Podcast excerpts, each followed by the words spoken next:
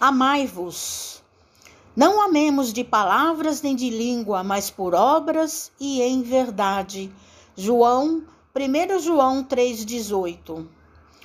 Por norma de fraternidade pura e sincera, recomenda a palavra divina: amai-vos uns aos outros. Não determina seleções, não exalta conveniências, não impõe condicionais não desfavorece os infelizes, não menoscaba os fracos, não faz privilégios.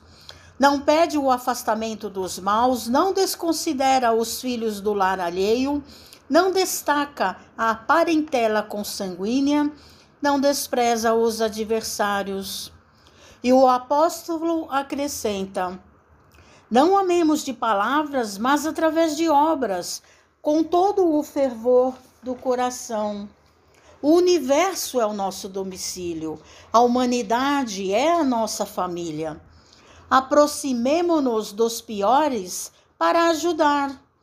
Aproximemo-nos dos melhores para aprender.